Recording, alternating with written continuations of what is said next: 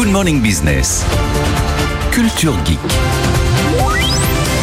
Anthony Morel, vous savez qu'un jour j'ai mesuré Nicolas Dose, le bruit qu'il fait euh, à côté de nous au bureau et qu'il était au-delà de la limite autorisée par le code du travail. Donc parfois on Non, a besoin, oui c'est vrai, absolument.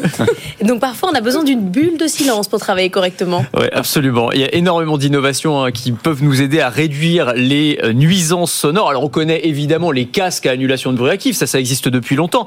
Mais bientôt on n'aura même plus besoin de porter de casque pour générer une bulle de silence autour de soi. Imaginez, vous entrez, je sais pas moi, dans un bus, euh, un avion, euh, un, un métro, peu importe.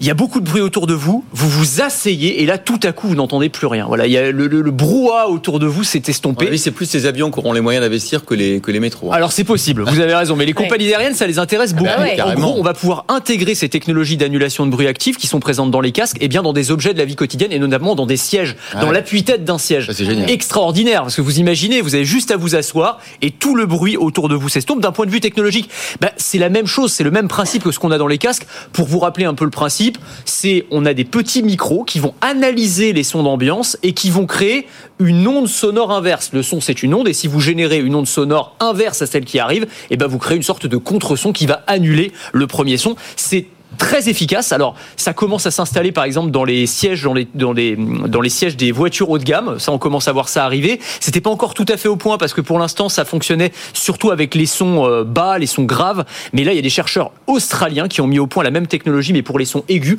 On arrive à estomper le son de 10 à 20 décibels, ce qui est considérable. Un casque à annulation de bruit actif, c'est 30 décibels. Donc, on est quasiment au même niveau, sauf qu'on n'a même plus besoin de porter de casque. Ça intéresse aussi pour la petite Ouais. histoire, les fabricants d'oreillers. On pourrait intégrer ça dans des oreillers pour euh, limiter Mais les, oui, Bah les voilà. ronflements Bah du oui. voisin. les ronflements du voisin et les voisins qui font la fête on, précommande, on précommande. Bah, on précommande carrément. ouais. Alors, est-ce que ça fonctionne pour les voisins Sur de bureau Nicolas Alors, Sur Nicolas que- alors, je- Non. mais pour être tout à fait gentil avec Nicolas, c'est c'est très sympathique en général, mais ça va quand même de la chanson paillarde au, au, au- au cri d'animaux quand même. hein. c'est vrai, c'est vrai. Bah, je suis bien placé pour le savoir parce que je Mais suis on l'embrasse, juste. hein. Ah ben Et on l'attend à 7h10. Non, alors ça, ça ne fonctionnera pas complètement sur Nicolas Dose. Ça pourra atténuer Nicolas Dose, mais ça ne supprimera pas complètement Nicolas Dose. Faut pas se mentir. Alors c'est un vrai enjeu de productivité. Vous savez que on Oui. estime que les Français perdent en moyenne 30 minutes par jour ceux qui travaillent en open space à cause du bruit. Alors pas seulement euh, les voisins qui font les collègues qui font du boucan, ça peut être euh, aussi euh, le, bruit de la photocopieuse, le tac tac tac des claviers. Alors ça ne s'arrête pas d'ailleurs au siège anti-bruit dont je vous parlais à l'instant.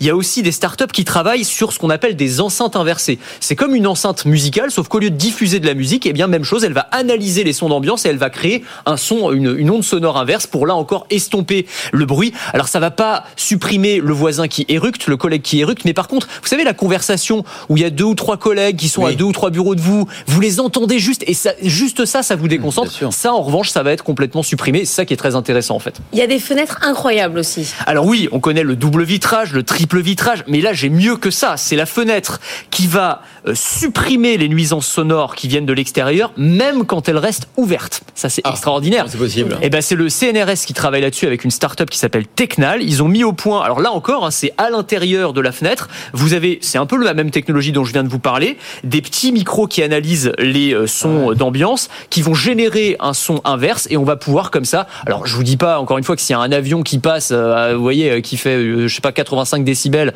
euh, juste à côté de votre fenêtre, vous allez pas vous pouvez l'entendre regarder la complètement. télé, la fenêtre ouverte quoi. Voilà, Ça, vous pouvez regarder exactement. Et vous n'êtes pas embêté par les bruits de la rue. Donc ça, c'est quand même assez pratique. Bon, là, c'est pas trop de saison, mais quand il fait, euh, quand, on, quand les beaux jours arrivent et qu'on aime bien vivre les fenêtres ouvertes, ça peut être très pratique également. Merci beaucoup Anthony. Et si vous aimez la tech et l'innovation, je vous propose de me retrouver dans Le meilleur reste à venir. C'est le podcast qui veut vous donner envie de vivre en 2050, à retrouver sur le site de BFM Business et sur toutes les plateformes.